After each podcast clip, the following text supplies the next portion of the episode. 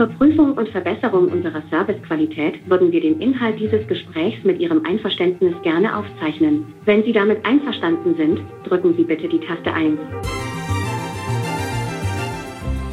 Diese Ansage kennt ihr bestimmt. Ihr ruft bei einer Hotline an und sollt aufgezeichnet werden. So what? Warum nicht? Ja, weil es vielleicht um mehr geht, als ihr denkt. Denn eure Stimme gibt viel mehr Preis, als ihr vielleicht glaubt. Besonders wenn eine künstliche Intelligenz sie auswertet und dann vielleicht sogar völlig falsche Annahmen über euch trifft. Ihr hört 11KM, der Tagesschau-Podcast. Ein Thema in aller Tiefe. Mein Name ist Viktoria Kobmann. Heute ist Donnerstag, der 12. Oktober. Mein Gast heute ist Rebecca Zisielski vom BR AI und Automation Lab. Hallo Rebecca. Hallo. Du warst quasi im Silicon Valley von München unterwegs, nämlich bei einem Softwareunternehmen. Ja, Silicon Valley, das ist eine ganz interessante Analogie, weil das ist in Gilching und andere kennen das vielleicht auch, also diese Region unter Oberpfaffenhofen. Mhm. Da sind tatsächlich relativ viele unterschiedliche Unternehmen, die alle was mit Hightech machen. Und eben auch dieses Unternehmen, was wir uns angeguckt haben, Odeering. Und das sieht ich muss sagen, ich war noch nicht im Silicon Valley, aber auf jeden Fall nicht so, wie man sich das vorstellt, sondern das war ein sehr unscheinbarer Bürokomplex und da sind wir so in die erste Etage gefahren und da war das so eine ja, eine Etage Büros und relativ unscheinbar, außer ein großes rotes Sofa stand im Empfangsbereich. Mhm. Und dann sind wir von Björn Schuller, dem wissenschaftlichen Leiter dort, in einen Konferenzraum geführt worden, der schon so abgedunkelt war. Und dann hat er seinen Laptop aufgeklappt. Abgedunkelt, okay. Was ist da passiert? Ja, vielleicht war das für die mysteriöse Stimmung, aber wahrscheinlich war es einfach nur, damit wir die Software auf dem Laptop gut erkennen können. Und er hat uns dann halt gezeigt, wie Software zum Beispiel funktioniert, die Emotionen erkennt. Ich finde es übrigens immer mal sehr spannend, wie viel mehr Angst die Leute vor Kameras haben und entspannt sind mit Mikrofonen. Und was wir jetzt sehen, ist ein sogenanntes Arousal Valence Modell. Das heißt, es zeigt, wie negativ oder positiv ich klinge und wie ja, aktiviert oder erregt ich bin. The Norseman and the Sun were disputing which was the stronger. Also er hat sich ein Mikrofon an sein Hemd gesteckt und hat dann diese Software geöffnet und da musste er erstmal einen Text vorlesen, den hat er relativ neutral vorgelesen, damit sich die Software sozusagen an seine Stimme gewöhnt und dann hat er uns eben das gezeigt und das klang so ein bisschen geschauspielert und dann waren wir natürlich neugierig. I'm really doing good today. It's a fine day. Oh my god, it doesn't make sense anymore. Oh, that's so depressing. Und was macht dann die Software damit, also die KI? Das ist wie so ein Viereck auf dem Bildschirm und in allen Ecken, also in den vier Ecken ist jeweils ein Smiley. Und einer davon schaut wütend und einer schaut fröhlich und einer schaut, naja, so ein bisschen neutral, zufrieden und einer schaut traurig. Und da ist so ein roter Punkt auf diesem Koordinatensystem und der springt dann immer mit so einer kleinen Verzögerung in eine Richtung. Also zum Beispiel zu dem wütenden Smiley oder zu dem zufriedenen und so weiter. Und ich war neugierig und wollte das selbst ausprobieren und habe mir eben dann auch dieses Mikro genommen und habe, ohne die Software vorher groß an meine Stimme zu gewöhnen und zu trainieren, einfach was gesagt auf Deutsch und habe dann auch gesehen, dass die Software das ja einigermaßen in eine Emotion kategorisieren kann. Jetzt rede ich sehr motiviert und auch etwas äh, fröhlich, amused, okay. Und jetzt rede ich relativ neutral und versuche nur etwas zu erklären, was ich versuche ähm, zu beschreiben. Also zum Beispiel, dass ich da jetzt gerade einen Punkt sehe auf dem, auf dem Bildschirm, der hin und her springt. Okay, da steht dann jetzt aber worried. Also das war jetzt relativ negativ. Das geht aber viel schneller, als ich dachte, muss ich sagen. Ich dachte irgendwie, dass man so einen Text einspricht und dann erst hinterher irgendwie kommt, naja, die Person hat sich vielleicht so oder so gefühlt. Aber das heißt, es wird quasi in Echtzeit angepasst. Ja, also so fast in Echtzeit. Und was ich da gerade erzählt habe mit worried und amused und diese ganz konkreten Emotionen, das wird dann immer noch dazu angezeigt. Und das war aber ja, das hat eher nicht so richtig gepasst oder hatte ich zumindest das Gefühl, dass das nicht so richtig passt, weil das waren dann schon sehr große Emotionen dafür, dass ich eigentlich da nur ja, relativ neutral gesprochen habe, zumindest aus meiner Wahrnehmung.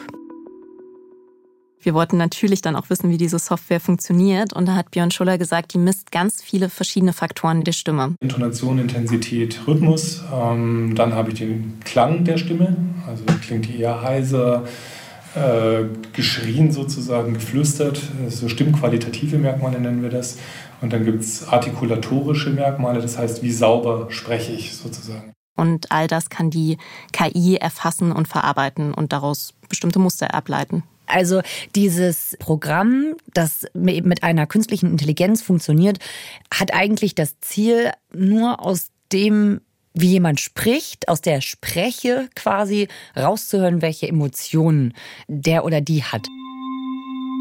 Okay, also was würdest du jetzt sagen, wie feinfühlig, wie genau ist das Ganze? Ja, also was auffallend war, war, dass die Emotionen so ungefähr gepasst haben. Also genau mit diesen vier Richtungen, das hat schon so ungefähr gepasst, aber mhm. eben auch mit den Schauspielern. Also wir haben ja oder ich habe in dem Fall ja auch versucht, meine Stimme dann so ein bisschen zu verstellen und zu sagen, jetzt spreche ich irgendwie fröhlich oder jetzt spreche ich irgendwie neutral. Und das war ja nicht authentisch. Also ich war in der Situation ja nicht fröhlich, gerade weil irgendwas passiert ist, sondern ich habe das ja bloß mal versucht durchzuspielen. Und das hat das einigermaßen, wie gesagt, abgebildet.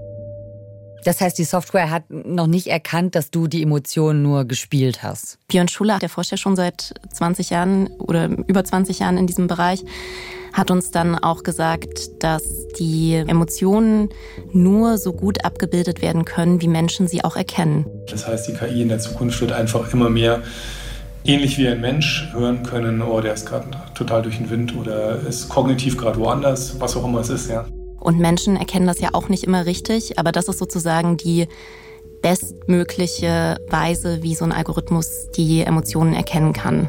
Aber es geht nicht besser als Menschen. Er hat verschiedene Zahlen auch ins Feld geführt und da ist oft zum Beispiel von 80 Prozent Richtigkeit die Rede und das ist eben dann auch manchmal falsch. Aber Menschen liegen halt auch manchmal falsch. Wo kommt diese Software denn zum Einsatz? Die wird ja wahrscheinlich nicht einfach nur so produziert, ohne dass man die benutzen will. Die Software ist tatsächlich im Einsatz und zwar sogar auch in Deutschland. Und ein Einsatzfeld sind Callcenter, was natürlich relativ nahe liegt, weil da ja ganz viel mit Sprache gearbeitet wird und Sprache das Medium ist, was da die ganze Zeit ausgetauscht wird und dementsprechend auch analysiert werden kann. Was für Callcenter sind das? Wir wissen nicht, welche Callcenter das alle einsetzen, aber wir haben ein Callcenter gehabt, was uns auch Einblicke gegeben hat und das ist das Callcenter 11880. Also das 11880. Mhm. Wenn ich das höre, da denke ich doch an diese Werbung aus den 90ern. 11880, die Auskunft für Deutschland. Telegate. 11880, da werden Sie geholfen. Das ist meine Assoziation mit 11880, diese Werbung. Genau. Äh, natürlich mit Verona Poth. Ich wusste gar nicht, dass es die Hotline überhaupt noch gibt heute. Ja, das war überraschend. Also die hatten ihre große Hochphase, das haben sie uns auch erzählt, eben in den 90ern mit dieser Auskunft, die sie waren. Wie ich mir die Nummer der Auskunft merke? Ganz einfach. Mit elf wurde ich eingeschult. Für jede Sendung brauche ich mindestens 88 Karten. Und dann kam natürlich das Internet und Telefonauskünfte wurden weniger wichtig. Und das Businessmodell von F880 hat sich auch verschoben hin zu einem Callcenter-Betreiber. Also quasi Callcenter für andere Unternehmen. Das machen die jetzt hauptsächlich, aber sie sind auch immer noch ein bisschen Auskunft. Das haben sie uns auch gesagt wenn die ein Callcenter für andere sind, dann ist das so, wie wenn ich jetzt als Kunde, als Kundin wo anrufe und irgendeine Frage habe, dann rufe ich vermeintlich bei irgendeiner Firma an, ich lande aber bei der 11880 oder wie? Genau, das haben wir in unserer Recherche auch an sehr vielen Stellen gehört, dass es immer mehr Unternehmen gibt, die ihre Callcenter outsourcen an andere Unternehmen. Das würde man aber als anrufende Person nicht mitbekommen. Also man würde bei einem Unternehmen XY anrufen und dann würde die Person am anderen Ende sagen, dass man dort gelandet ist bei diesem Unternehmen und würde jetzt nicht sagen, ich bin eigentlich bei einem Callcenter-Betreiber angestellt und gar nicht bei dem Unternehmen selbst. Wo landet man da? Wo sitzen die? Ich suche sie jetzt raus, ne? Einen Moment bitte. Wir haben uns dort das Callcenter angeschaut, also das Unternehmen selbst, das ist in Essen und die haben aber ihre Callcenter in unterschiedlichen deutschen Städten, eben zum Beispiel in Rostock. Und dort sitzen relativ viele Personen in einem Großraumbüro und alle haben so Headsets auf und telefonieren den ganzen Tag. Also wie man sich so ein Callcenter vorstellt. Und was hat die 11880 jetzt mit dieser Stimm-KI zu tun? Also es gab da auch Smileys und zwar auf den Bildschirmen der Agentinnen und Agenten 2. Also einmal einen, der gezeigt hat, wie die Anrufenden klingen und einmal einen, der gezeigt hat, wie die Agentinnen, Agenten selbst klingen. Und die konnten ihre Farbe wechseln. Also das war auch eine sehr grobe Einschätzung. Also von grün, was eher so freundlich, fröhlich ist, über gelb, so neutraler Eindruck der Stimme, bis hin zu rot, aggressiv, wütend, aufgeregt. Und das ging sowohl bei den Smileys für die Anrufenden als auch für die Mitarbeitenden. Also schon eine sehr grobe Einteilung, aber man konnte sich irgendwie ein Bild machen. Und das war so ganz interessant, dass wir, obwohl wir ja nicht gehört haben, was die Anrufenden gesagt haben, weil das alles über Headset war, gesehen haben, wie diese Smileys zum Beispiel ihre Farbe verändert haben über das Gespräch und dann erst rot eingestiegen sind, mit wütend oder aufgeregt wahrscheinlich, über irgendwie neutral bis hin zu fröhlich zum Teil manchmal. Man kennt's, oder? Man ruft an und ist erstmal irgendwie ein bisschen sauer, weil was nicht funktioniert. Und dann denkt man aber, ah, okay, vielleicht lag es auch ein bisschen an mir. ja, oder die Person am anderen Ende der Leitung sagt was, was einen dann doch wieder beruhigt oder gibt eine Hilfestellung und so weiter. Ja. Wie war denn dein Eindruck da vor Ort? Wie finden die Mitarbeiter das? Also die Mitarbeitenden, mit denen wir gesprochen haben, die haben gesagt, das ist eine Unterstützung für sie. Aber was sie auch gesagt haben, und das war ganz interessant, dass Sie versuchen die Anrufenden wieder auf grün, also auf freundlich zu switchen, war der Ausdruck. Und das hat bei mir den Eindruck verstärkt oder hervorgerufen, dass es da auch ein bisschen ums Spiel geht. Also dass das wie so ein Gamification-Ansatz ist, dass die Mitarbeitenden schon versuchen, bestimmt auch die Anliegen der Anrufenden zu lösen, na klar, aber auf der anderen Seite auch einfach versuchen, dass dieser Smiley irgendwie wieder grün wird, wenn er vorher eben Ärger ausdrückt und rot war. Mhm. Und das war schon echt interessant. Also, dass das auch ein Spiel ist vielleicht. Also es gibt nur 0 und 1. Es gibt nur sauer oder fröhlich quasi. Ja, wobei man da auch noch so eine, wie so eine Verlaufskurve darunter gesehen hat, wo man dann sehen konnte, ah, okay, da hat sich quasi der Anteil der Fröhlichkeit gerade wieder gesteigert oder gesenkt und so weiter. Also es war schon so ein bisschen differenzierter als nur wütend oder glücklich. Oh, da habe ich mehrere Aufträge. Haben Sie da eine Auftragsnummer für mich? Bitte? Wenige Meter entfernt von der Agentin saß die Teamleiterin Yvonne Eckloff-Martin und die hatte auch so eine ähnliche Ansicht. Also die hat auf ihrem Bildschirm vor sich auch Smileys gesehen, aber eben nicht nur die zwei, also nicht nur für ein Gespräch, sondern für alle Gespräche in ihrem Team. Also die Teamleiterin, die schaut jetzt aber nicht auf die Kunden, sondern auf die Mitarbeiter oder wie, wie die ihre Gespräche so führen da haben wir dann sowas gesehen wie 50 Prozent Freundlichkeit neben einem Smiley oder 27 Prozent Ärger neben einem anderen Smiley. Und das war schon ja auch relativ eindrücklich, dass sie sogar so eine Prozentangabe daneben hatte.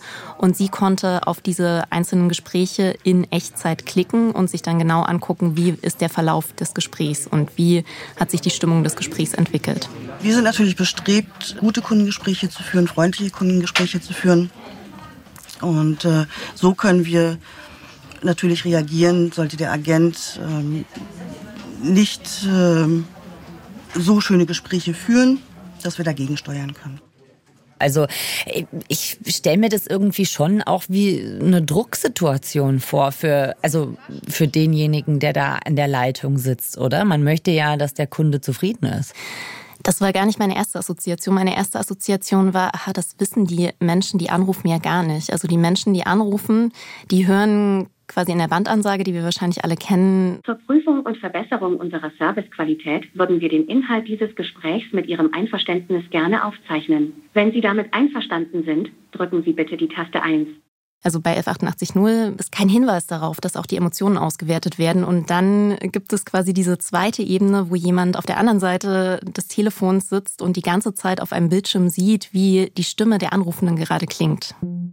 Ja, stimmt. Das ist ja eigentlich schon interessant. Ne? Also wenn ich gefragt werde, ob was aufgezeichnet wird, dann rechne ich damit, dass man sich das vielleicht hinterher nochmal anhört, aber ja nicht, dass meine Emotionen von einer künstlichen Intelligenz analysiert werden. Das ist ja schon nochmal was anderes. Ne? Mhm. Und das ist auch eine große Debatte, die darüber geführt wird, ob man Menschen darüber informieren sollte und inwiefern das gemacht werden sollte. Und das haben wir natürlich dann auch den Leiter des Callcenter-Bereichs von F88 nur Jörn Hausmann gefragt. Also Die Kunden werden nicht äh, vorab informiert. Sie werden darüber informiert, wenn was aufgezeichnet wird. Das tun wir auch. Aber da hier nichts gespeichert werden, keine Kundenprofile daraus abgeleitet werden und ich sag mal, in dem System nicht hinterlegt wird, war der ärgerlich oder freundlich, ist das nicht notwendig.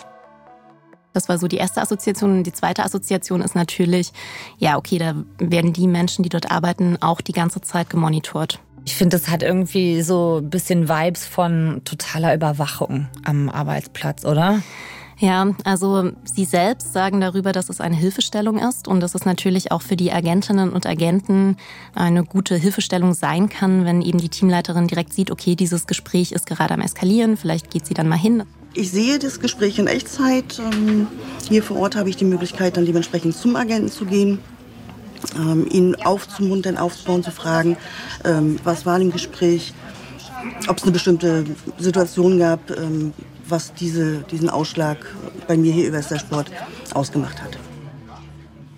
Und Jörn Hausmann, der Manager von 11880, hat auch gesagt, das ist mit dem Betriebsrat abgesprochen und das ist auch mit einem externen Datenschützer abgesprochen, diese Anwendung. Also das heißt, die haben sich da schon abgesichert. Nichtsdestotrotz bleibt natürlich der Eindruck, und den hatten wir vor Ort auch, dass es ein permanentes Monitoring ermöglicht. Ist das eigentlich erlaubt? Also eigentlich muss man ja zustimmen, wenn man aufgezeichnet wird. Aber ist das denn legal, dann ohne Erlaubnis zu sagen, ich speise jetzt die Stimme in eine Software ein, sodass die in Echtzeit von einer KI analysiert wird und wir wissen, wie es dir geht? Also das finde ich irgendwie schon was anderes. Also wir haben mit mehreren Expertinnen und Experten in diesem Bereich geredet und der Grundkonsens ist schon, dass man das im Einzelfall prüfen muss, weil es kein allgemeines, kein pauschales Gesetz gibt, was Emotionserkennung am Arbeitsplatz verbietet.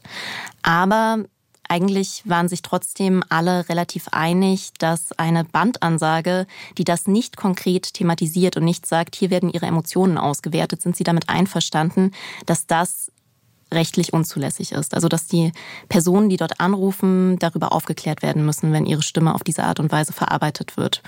Und der Rechtsexperte Peter Wedde, der auch in dem Bereich schon seit sehr vielen Jahren aktiv ist und lange als Professor in dem Bereich gearbeitet hat, also mit beschäftigten Datenschutz sich sehr gut auskennt, der hat gesagt, Emotionsanalyse in Callcentern, sowohl zulasten von Beschäftigten wie von Kunden, ist datenschutzrechtlich unzulässig.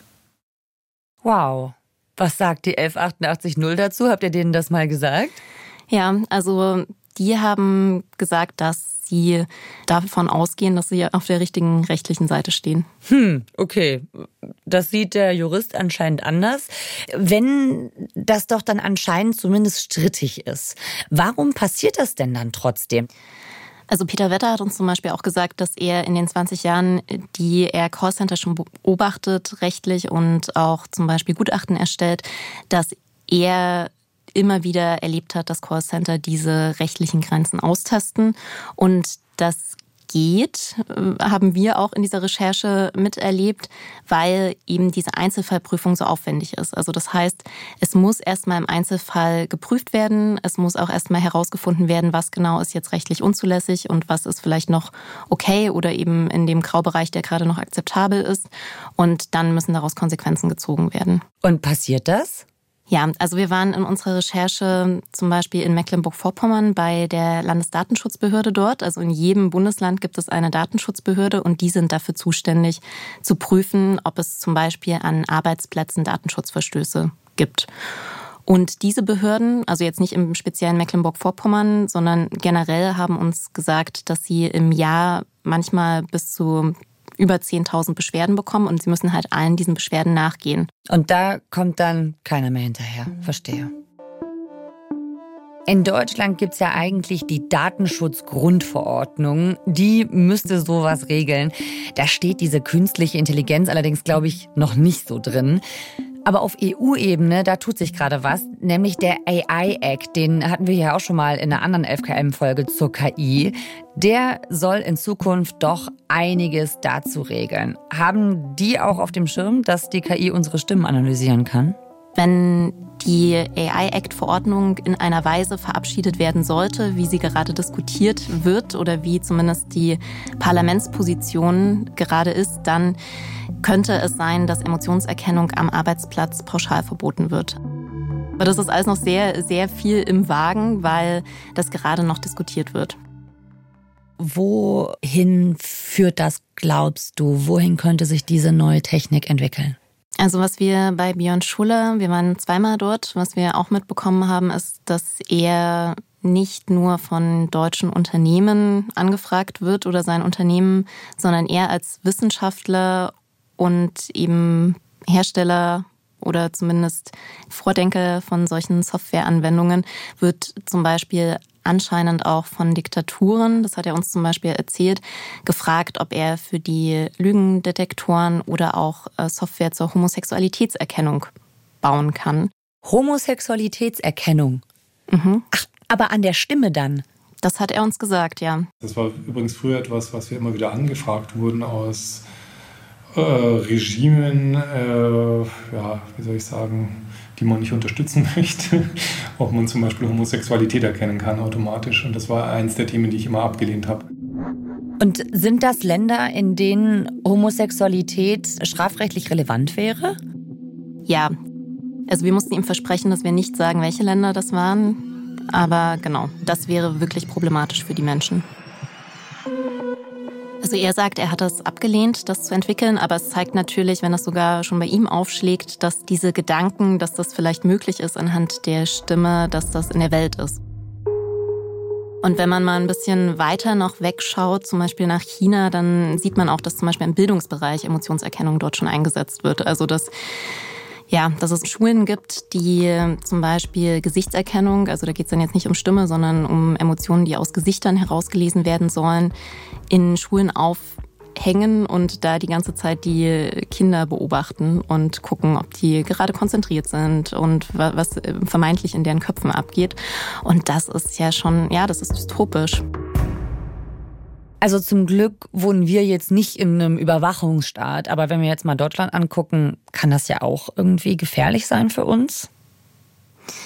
Ja, das ist die Frage. Also wir haben bei F880 ja relativ deutlich gesehen, dass die Software dort an Rahmen geknüpft war, also eben, dass keine Profile gebildet werden, dass die Mitarbeitenden jetzt nicht deshalb bestraft werden, wenn sie unglücklicher oder ärgerlicher und so weiter klingen. Also es wurde uns zumindest so gesagt. Sobald das aber eingeführt wird, also sobald man sagt, okay, diese Software misst wirklich Leistung. Und je nachdem, wie freundlich oder wie fröhlich jemand klingt, wird er besser bewertet oder negativer bewertet, wenn die Person weniger freundlich klingt.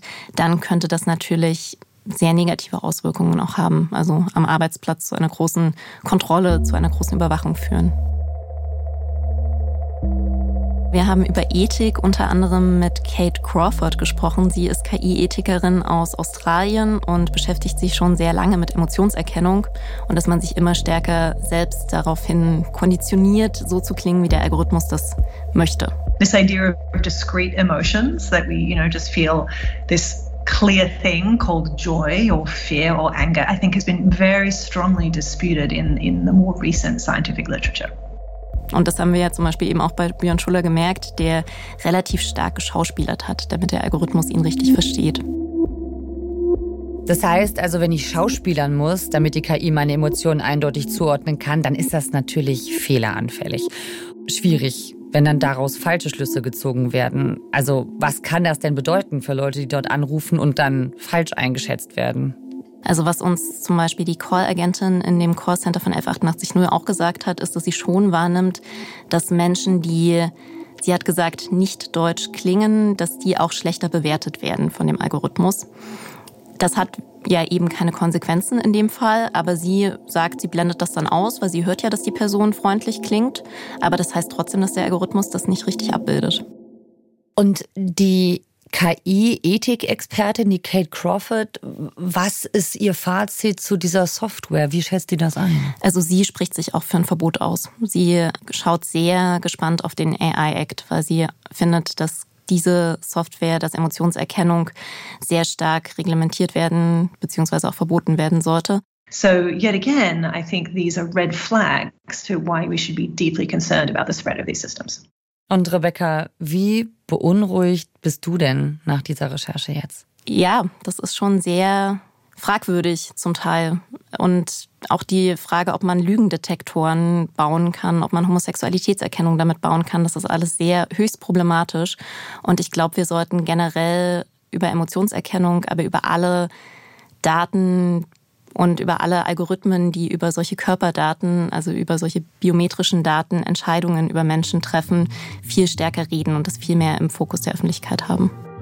Rebecca, danke, dass du uns davon erzählt hast. Ciao. Tschüss.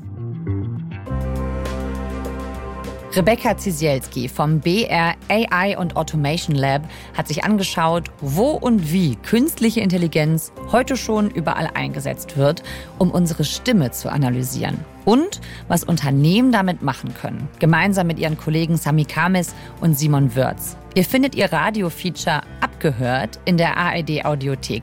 Wir verlinken euch das in unseren Show Notes. Folgenautor ist Lukas Waschbisch. Mitgearbeitet hat Katharina Hübel. Produktion Ursula Kirstein, Jonas Lasse Teichmann, Konrad Winkler und Christine Dreier. Redaktionsleitung Lena Gürtler und Fumiko Lipp. 11KM ist eine Produktion von BR24 und NDR Info. Mein Name ist Viktoria Kobmann. Wir hören uns morgen wieder. Und hier noch ein Hörtipp. Wer noch mehr wissen will über künstliche Intelligenz, die Entwicklung geht rasend schnell. Viele sprechen davon, dass die KI dabei ist, die Welt zu verändern. Damit ihr da nicht den Überblick verliert, empfehle ich euch den KI-Podcast von der ARD. Wir verlinken ihn auch in unseren Shownotes, genau wie weitere 11KM-Folgen über die Möglichkeiten und Gefahren von KI. Tschüss!